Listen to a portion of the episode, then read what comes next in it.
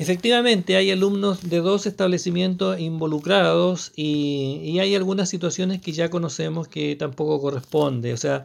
aquí nosotros creemos que hubo una concertación para eh, que se produzca este hecho, porque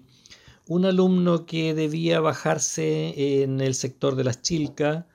eh, por su recorrido no lo hace ahí y llega hasta acá precisamente para eh, provocar esta situación. Así que eh, hay, eh, creo que, antecedentes previos eh, ya de, violencia a lo mejor en, en, este hecho que culmina con este espectáculo que no puede ocurrir en nuestros estudiantes